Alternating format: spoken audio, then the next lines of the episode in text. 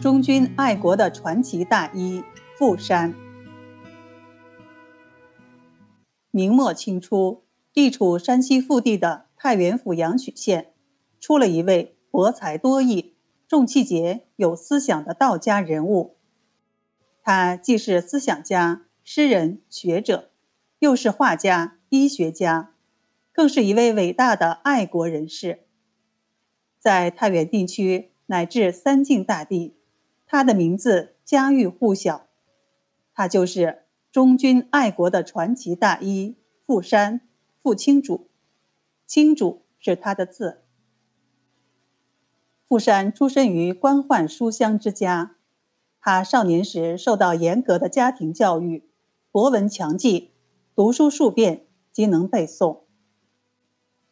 十五岁时就考取了博士弟子，二十岁时成为一名领生。他学习兴趣广泛，不仅局限在举子业、经史子集等一切学问，都是他涉猎的范围。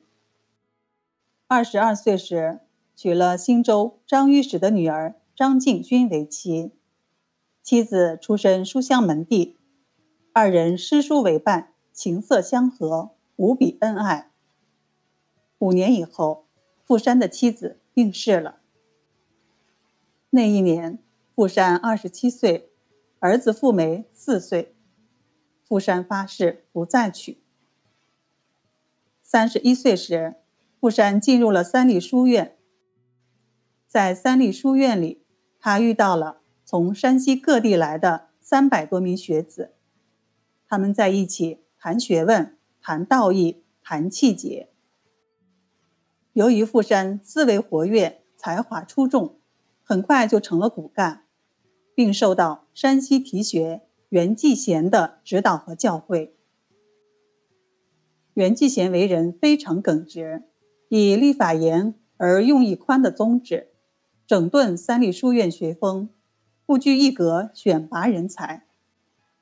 他重视气节的教育，对傅山的影响很大。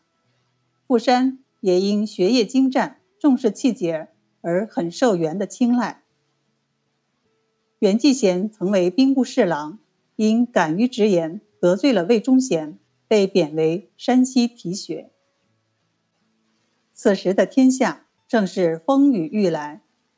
就在傅山进入三立书院的同一年，皇太极称帝，改国号为大清。而关内的李自成也从牺牲的高迎祥手里接过闯王的旗号。各路毁灭明朝的力量已经蓄势待发。三立书院的学子们也没有想到，等待他们的不是拯救国家的召唤。而是来自宫内权臣的迫害。这个时候，朝廷里面的奸邪人物正在蠢蠢欲动。一六三六年，魏忠贤的死党山西巡按御史臧孙振捏造罪名诬告袁继贤。同年十月，袁继贤被捕，被押送京城受审。富山魏元鸣不平。联络生员百余名，联名上书，步行赴京为袁继贤诉冤请愿。他率领众生员在京城四处印发揭贴，声明真相，并两次出堂作证。经过长达七八个月的斗争，才使袁继贤的冤案得以昭雪。这次斗争的胜利震动了全国。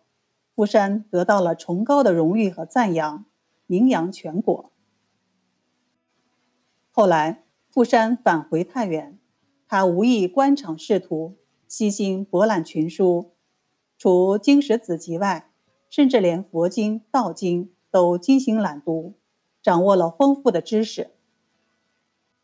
三十五岁时，他的侄子因病去世。第二年春天，他自己也感染了瘟疫。几乎死掉，多亏了他的哥哥悉心照顾，才活了下来。但是这次患病的时间却很长，直到秋天的时候还没有完全康复。可是富山自己的病刚刚好，他的哥哥不幸也染上了病。在第二年夏天就去世了。他和母亲二人抱头痛哭。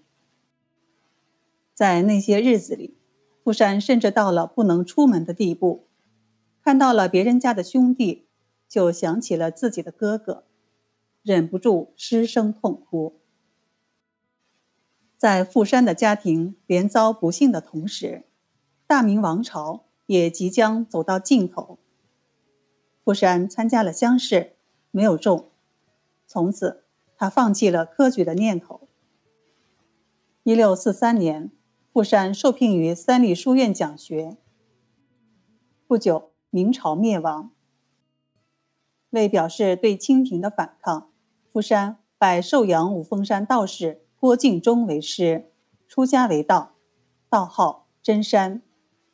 因身着红色道袍，随字号朱衣道人，别号石道人。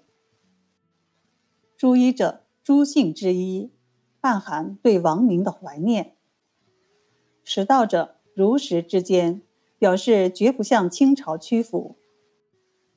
可见富山出家并非出自本心，而是借此作为自己忠君爱国、抗清复明的寄托和掩护。清军入关建都北京之初，全国抗清之潮此起彼伏。富山渴望匡复明室，并与贵王派来的山西总兵官宋谦联系。密谋策划，然而机事不密，宋谦被捕，供出了富山。于是富山被捕，关押太原府监狱。羁押期间，富山否认与宋谦政治上的关系，即便是严刑逼供，也坚持说宋谦求他医病，遭到拒绝，就怀恨在心。一年之后，清廷得不到富山的口供。将他无罪释放。为了生活，富山和儿子富美在太原南门附近开了个药局。一六七八年，富山已经七十三岁了。这一年，康熙皇帝为了笼络收买人心，施行怀柔政策，让各地推荐选拔有学之士到北京应试，录用授官。结果。富山被推荐赴京应试，富山无奈，只好托病推辞。一六八四年，富山的儿子富美突然过世。年逾古稀的富山悲痛异常，经受不住打击，不久撒手人寰，时年七十七岁。富山在医学上有着巨大的成就，他著有。傅青主女科、傅青主男科、傅青主幼科等，特别是傅青主女科对后世的影响很大。傅山的一生崇尚民族气节，以行医布道为掩护，秘密从事反清活动。反清失败后，坚持不与清朝合作，隐居乡村，论字画，谈学问，施医药。其友人曾对其评价为：“字不如诗，诗不如画，画不如医，医不如人。”这个评价从一个侧面描绘了富山德才兼备、道医皆精的概貌。